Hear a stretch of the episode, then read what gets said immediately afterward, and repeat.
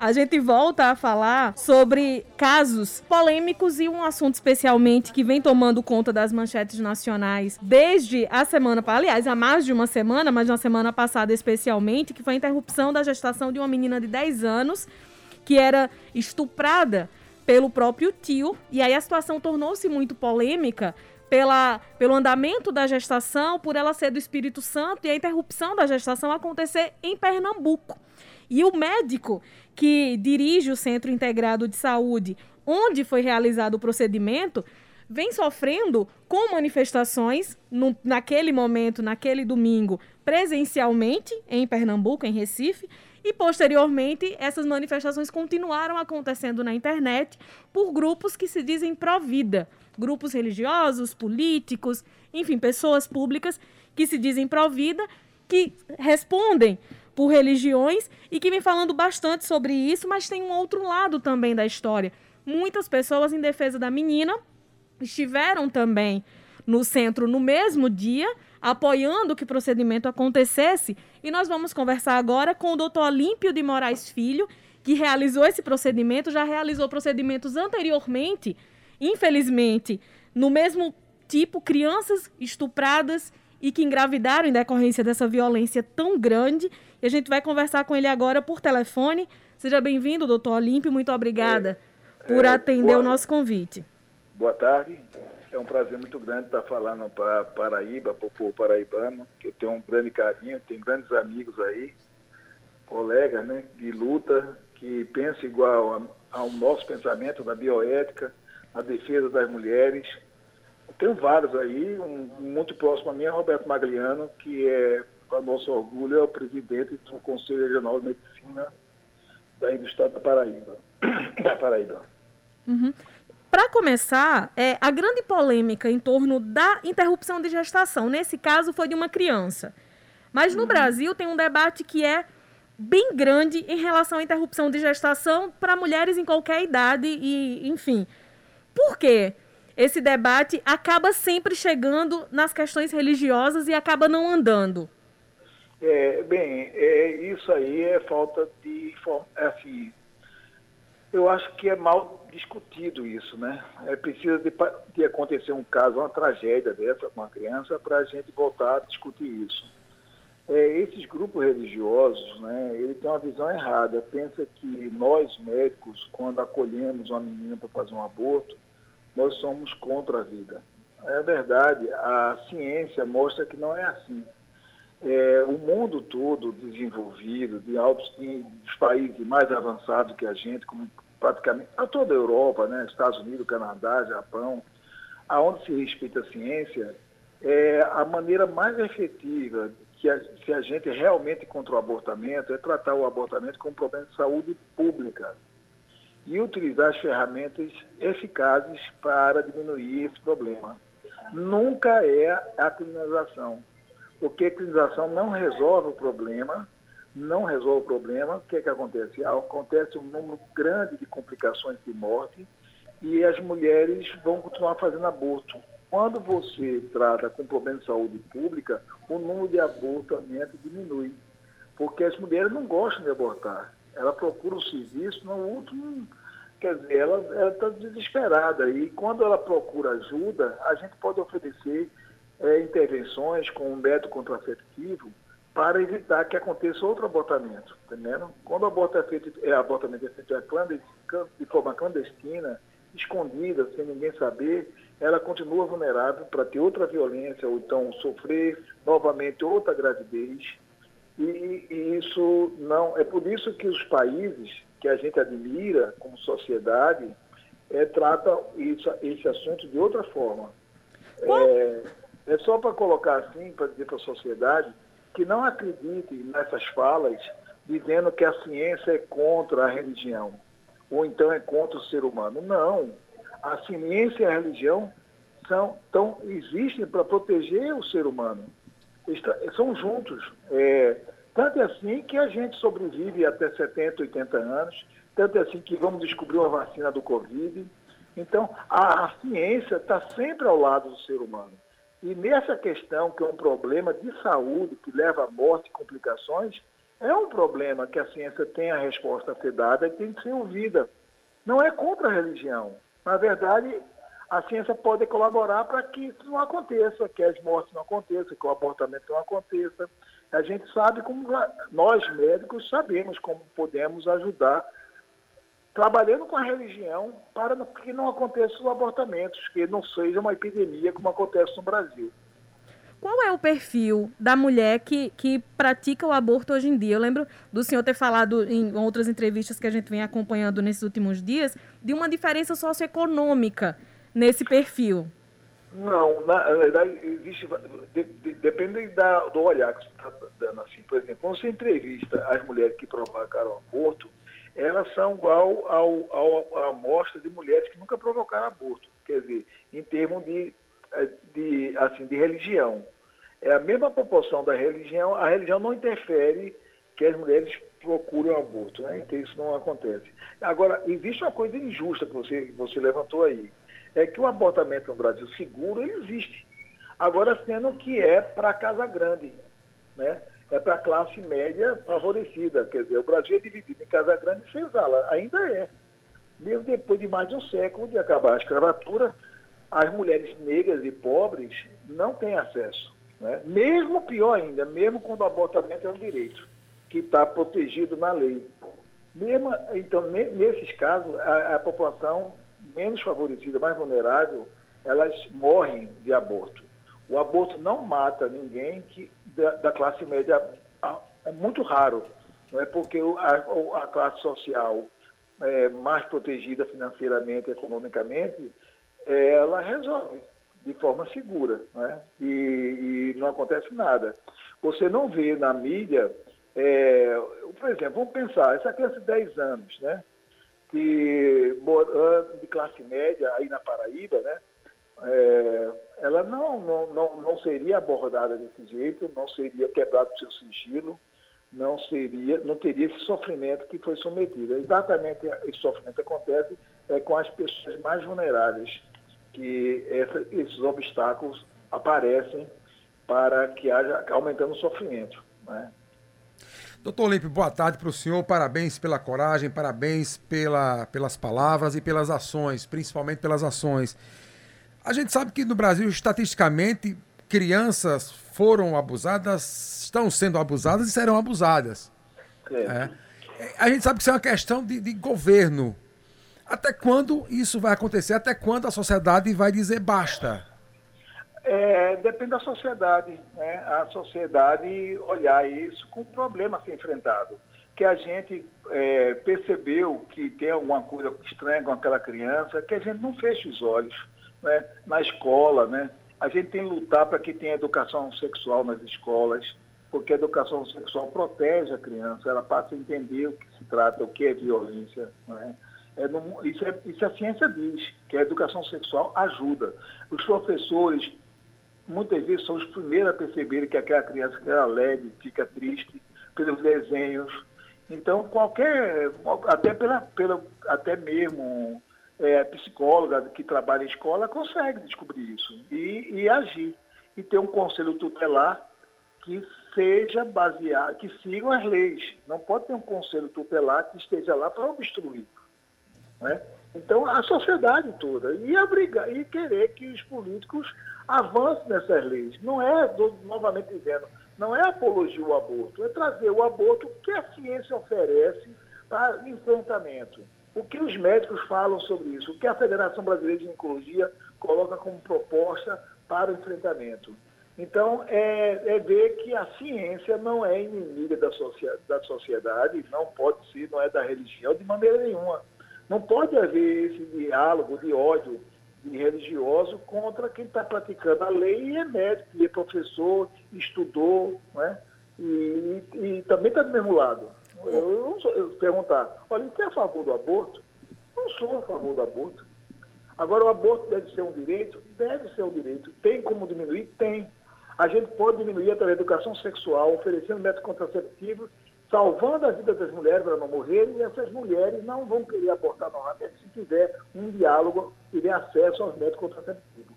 Quando você diz que não existe o aborto, nega o aborto, as mulheres desesperadas sozinhas, vão resolver sozinhas e vão continuar morrendo. E o pior, a lei é extremamente machista. Porque eu nunca vi uma mulher abortar, eu não conheço, não pode ser que tenha aí, mas eu não conheço. É a mulher abortar sozinha. Ela, quem aborta primeiro é o homem. A mulher fica só. E as leis é só para matar as mulheres e para prender as mulheres. Essa lei não é, não é efetiva. Não, é, não, não tem sentido no mundo civilizado. Você não encontra nenhum país que a gente acha assim, olha, eu queria que o Brasil transformasse numa Nova Zelândia, numa Austrália. Ah, era muito bom se fosse uma Suécia o Brasil. Esses países não tratam as mulheres desses países dessa forma. É, esse assunto é, é, discutido na sociedade de forma clara e tem políticas públicas para evitar esse massacre que acontece, entendeu? Agora, ô doutor Olímpio, quem, quem é o grande adversário? Quem é o grande inimigo? Quem é o grande obstáculo? São alguns eu... religiosos, são alguns políticos. Eu não vou colocar nem a igreja, né? Porque a igreja não, todo não, não, tem religiosos que pensam eu... diferente do outro. É, não, veja só. Ah, eu tô, estou dizendo, minha, minha família é religiosa. É muito claro que eu não estou dizendo aqui para um religioso que o aborto não é pecado. Isso não sou eu. Né? O aborto é pecado pela igreja católica, sim. Pela igreja cristã é pecado, está lá, é pecado. Matar o aborto é pecado. Mas a gente não pode interpretar assim, por ser pecado, é crime, certo? Porque isso aí não resolve o problema. Né? Eu sempre digo que, que é, é uma autonomia da pessoa. Você não pode. Eu, olha, eu, vamos pensar assim, eu, eu sou religioso, se, eu não sou mulher, mas imagina uma mulher que é religiosa que ela foi estuprada. E ela quer continuar gravidez por motivos religiosos dela, da fé dela, da crença dela. Da, da, isso vai ser respeitado. Ela vai manter a gravidez. Agora, não pode é achar que a religião pode determinar leis no Estado laico. Eu digo sempre esse exemplo, eu conto sempre, eu não tenho nada contra a religião. É, todo médico tem um monte de medo quando tem uma, uma atender pessoas de testemunho de Jeová para fazer cirurgia, porque a testemunho de Jeová não aceita a transfusão sanguínea. E a gente, a gente protege isso, né, esse direito, essa autonomia, não fazer transfusão sanguínea, quase, né, tentando evitar completamente, que é a vontade da pessoa. Mas imagina se o Brasil fosse um país com fosse majoritariamente testemunho de Jeová. Provavelmente esses deputados dessa religião, da religião de Jeová queriam mudar a lei do Brasil proibindo a transfusão sanguínea. E não pode. Né? A pessoa tem a sua autonomia, mas não pode no Estado laico ser desse jeito. É, a gente tem que pensar, o Estado tem que ter ações efetivas para ter. Se o aborto é pecado, que ninguém quer o aborto, o, a ciência tem como diminuir esse problema. Né? Diminuindo o de aborto, a gente não pode tratar os assuntos através de crença. Aí você perguntou, quem são os inimigos? Eu vou dizer, eu vou dizer, não quero ser grosseiro, não é a religião, não é a fé de jeito nenhum, não é isso. Nem o cristianismo, não é, porque Cristo nunca falou nada contra aborto. Eu acho que é a, eu acho que é ignorância. Não tem outra resposta. Me desculpe dizer, mas é ignorância. Porque aonde tem escolaridade, aonde tem nível socioeconômico elevado, o assunto não é tratado dessa forma. Não é, é tratado de, dessa forma. Colocando, pessoas colocando como se a religião, como se a ciência, os médicos fossem inimigos da religião. É isso. Falando agora sobre a questão, a questão mais física mesmo, no procedimento realizado no caso dessa menina de 10 anos de idade. Além da autorização legal para a interrupção, queria que o senhor falasse sobre o procedimento em si e que sequelas uma menina de 10 anos, assim, por que é importante interromper a questão da formação mesmo do corpo dela. 10 anos de idade é criança. Como é que o corpo dela estava conseguindo manter um feto por todo esse tempo e que problemas de saúde ela pode ter tido durante esse período? Bom, primeiro que a literatura sobre gravidez de 10 anos é muito pouca, porque no mundo que produz ciência não é aceitável manter gravidez em crianças de 10 anos, né? Então tem muita coisa, poucas coisas escritas. Mas a gente tem literatura assim, mostrando 12, 13 anos, e nessa idade o risco é cinco vezes maior. Se você passa para 10 anos, vai ser bem maior, certo? Agora, é o seguinte, outro dano é a saúde mental da criança porque você, a criança não queria de jeito nenhum. Ela ela ela está desesperada. Ela chegou aqui, já veio sofrendo de lá, né? foi abrir os olhos ao dia seguinte, né? Só foi sorrir, que a avó, disse, a avó dela disse que não se lembra quando foi a última vez que ela sorriu, quando no dia seguinte o quarto estava cheio de presente e um tablet, ela, ela, viu isso aí, e quando foi comer um, um desejo dela de realizar que nunca tinha comido um sanduíche do McDonald's. Então, ela voltou, sorriu, a, a avó ficou extremamente emocionada com o sorriso da neta.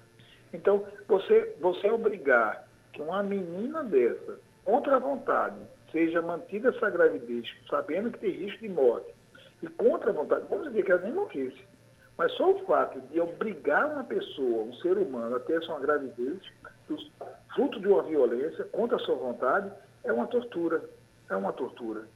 Né? E se isso acontecesse, a gente teria manchete internacional como um país. Que país é esse? Como é que essa sociedade aceita que aconteça? Como é que essa sociedade está tratando suas crianças? Por que esse? Por que esse ódio? Né? Seria uma coisa muito vergonhosa para um país que já está sofrendo tanto. Né? Então, eu digo a você que são várias, vários olhares que a gente tem de olhar. Não é, não é muito. É, é assim, é preto e branco, né? Sim, não. Existem várias situações que tem que levar todo o contexto para dar uma melhor saída. Né? Isso aí. E tem que ter tolerância, tem que ter amor, compaixão. É isso aí que está faltando na sociedade.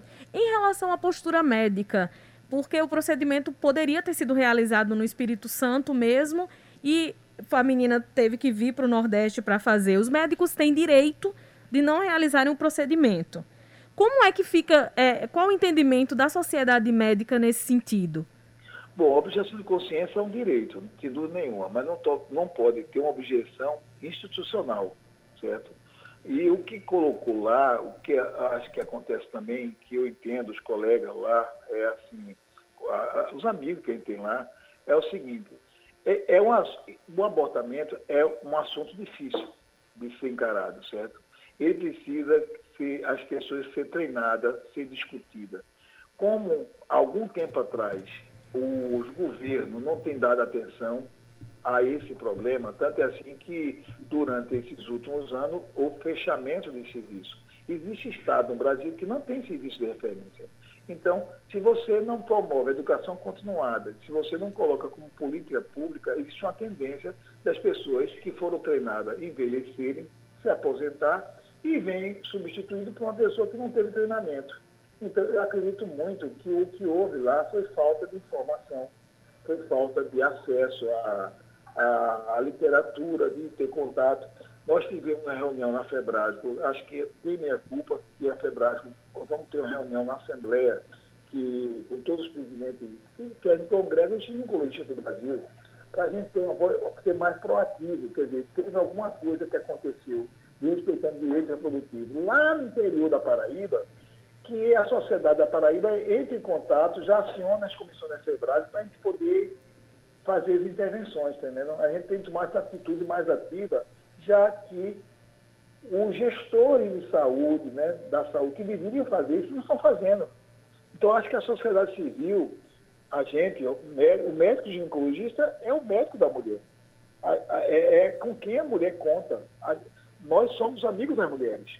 Então, eu tenho muita fé com, com, com, com, com o grupo de médicos que a gente tem no Brasil, cada vez maior número de mulheres também, e com as mulheres se organizando. A gente tem mulheres se organizando em todos os níveis, no Ministério Público, no, no, tudo, jornalista. Então, isso é uma bandeira das mulheres que tem que ser a bandeira dos homens também que amam as mulheres. Né? Uhum. Então, é, depende de nós, sociedade, para fazer isso é, de todos nós.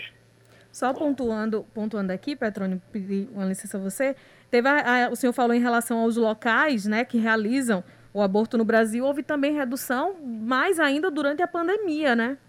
Olha, a pandemia é terrível, né? Porque, veja, o que aconteceu na pandemia? As mulheres diminuíram o acesso a método contraceptivo, né? Ao pré-natal. E teve uma nota técnica que saiu há dois, três meses atrás, ia sair no Ministério da Saúde colocando que durante a pandemia os direitos sexuais reprodutivos eh, são essenciais, ou seja, pré-natal, é, acesso a, a contraceptivo, acesso a serviço para atendimento à violência contra a mulher e o abortamento previsto em lei. Infelizmente foi revogada essa, essa, essa, essa, esse documento do Ministério da Saúde. E pior, foram afastados técnicos do Ministério da Saúde da saúde da mulher. E isso é assustador. Nunca aconteceu no Brasil uma decisão política né, dessa aí. Então, a gente está passando um momento aqui em Pernambuco, também na Paraíba, que vai haver um número de mortes de mulheres. Vai haver. Está havendo, vai perceber para um ano isso, mas de morte materna. Porque a rede está, como você disse aí, houve um, um atraso, quer dizer, as pessoas perderam acesso. A, é, tem mulheres sendo violentadas que, por não poder sair de casa, estão, estão em situação de mais vulnerabilidade ainda de procurar ajuda. Exatamente. Sem dúvida nenhuma. É, doutor Olímpio, em relação é, a, um, a um tema é, que foi abordado por um parlamentar baiano, um senador especificamente, é, Ângelo Coronel, se não me falha a memória, o nome dele é esse, ele está propondo a castração química. O que, é que o senhor acha dessa, dessa tese desse parlamentar? Bom, eu me baseio na o que tem na ciência, né? Como é que se trata esse assunto. É, no mundo que eu admiro, que é onde a ciência é valorizada, essa proposta não prospera, né? Não tem isso. Com certeza. Eu não vejo, eu não tenho visto isso. Eu não, eu não, não posso dizer que não foi testado, nem eu nunca li nada de estudo que isso é uma solução. Né? É, gente, o, que, o, que, o que deve ser feito mesmo é trabalhar nas escolas, na sociedade, a questão de gênero. É, a questão de, de valorizar a mulher, valorizar a autonomia da mulher. É, a sociedade patriarcal e machista, não, é, eu vejo pelo, pelos posicionamentos né, é, de algumas pessoas. Né, ela tinha 10 anos, mas tinha corpinho de 13. Né, então, eu vi uma, uma candidata ou deputada lá do sul do país, botou no, na, na, na mídia, uma menina que está transando desde 6 anos, vai até os 10 e não denunciou do que estava gostando. Então, as mulheres replicam os funcionamentos de, de, de, misoginia. Quer dizer, misoginia é ódio pelas mulheres. Isso está na nossa cultura. E tem pesquisa mostrando que 26% da nossa população acha que quando a mulher é estuprada, ela é culpada. Isso acontece muito. As mulheres na cultura da gente, elas são violentadas e termina a sociedade culpando ela. Né? Por que você foi para a festa? Por que voltou tarde? Por que bebeu? Por que os homens saem? Por que colocou o batom? Eu atendo aqui menina que chega destroçada, com os dentes quebrados, e a gente diz, você não quer fazer a denúncia contra o agressor não, mas eu amo ele. Eu, eu apanhei porque eu agi errado. Porque ele disse que não queria que eu colocasse batom. E eu coloquei. Então, está dentro da sociedade, né? Esse, é, é, essa violência. A nossa sociedade, a nossa cultura é violenta. É violenta, né? É violenta contra as mulheres e contra também a raça negra, que também é que mais sofre. Essa menina era negra. Se essa menina fosse branca, de classe média, era, é, provavelmente não seria tratado desse jeito, de maneira nenhuma. Eu vou destacar aqui, doutor Olímpio, uma nota da Articulação de Mulheres Negras Brasileiras contra a Violência Sexual e pela Saúde de Meninas e Mulheres Negras, repudiando é, toda essa cultura de violência simbólica, na nota fala sobre isso, simbólica, psicológica e sexual na nossa sociedade, e erguendo-se pela saúde de meninas e mulheres negras em relação ao caso da menina de 10 anos, né? Que, enfim, trouxe esse debate que é importante e que tem que ser permanente, como o senhor bem disse, e reforçando a nota da articulação de mulheres negras brasileiras, é, reforça também a prerrogativa de que violências sexuais não são justificáveis por comportamentos das vítimas e a necessidade de políticas públicas de promoção de saúde sexual e reprodutiva com equidade para as especificidades de meninas e mulheres negras, que é o que o senhor falou em relação à educação sexual. E só reforçando, nós tivemos uma entrevista no início do programa de hoje com uma neuropsicóloga falando sobre a importância da educação sexual em casa e na escola desde a primeira infância e o quanto isso é importante ser discutido. Infelizmente, um fato tão, tão triste, tão complicado que aconteceu, mas os debates que vêm acontecendo em decorrência desse fato triste e, e lamentável, é, podem ajudar a prevenir que outros casos não aconteçam, né? Exatamente. É, pelo menos é essa, essa tragédia que aconteceu com essa criança, pelo menos tem isso, né? Ela, ela vai ser para discutir. Discutir. Porque é, a cada hora, a cada, a cada hora acontece três ou quatro estupros né, no Brasil e está acontecendo, não é? Agora mesmo, né? O interessante é que o CISAM funciona e durante esse período já teve outro caso semelhante e ainda bem que ninguém fica sabendo porque a gente trabalha com sigilo e protege da maneira certa. Só dá problema quando essas forças né, entram em campo. Aí é que, aí é que na tentativa de, de evitar, de causar sofrimento e, e infelizmente, né, infelizmente. Quando, quando é, o, só fica com a saúde, né, com a gente, isso ninguém fica sabendo e a gente está trabalhando, fazendo nossa parte, como também João Pessoa, né? Também, aí também tem um trabalho bonito. Uhum. E a gente está junto, né? sem dúvida nenhuma. E sobre o acompanhamento do caso dessa menina de 10 anos de idade, ainda tem um, um processo acontecendo? O tio está preso, já está num presídio. O senhor participa em algum momento desse, desse trabalho jurídico que está acontecendo lá no Espírito Santo? Não, a participação só nossa foi é, é, colher o material né, biológico do, do, do, apontamento e do sangue, da saliva para fazer estudo para dar apoio na né, identificação do agressor, através de estudo genético. Né, que foi feito aqui, a gente fez aqui e vai mandar o resultado para lá. Só isso. Queremos agradecer ao senhor Dr. Olímpio de Moraes Filho, diretor do Centro Integrado de Saúde Amauri de Medeiros, da Universidade Estadual de Pernambuco. Agradecer pelas explicações, pelas opiniões do senhor. Estamos com a Paraíba inteira acompanhando essa entrevista. Muito obrigada e boa tarde. Boa tarde. Um abraço.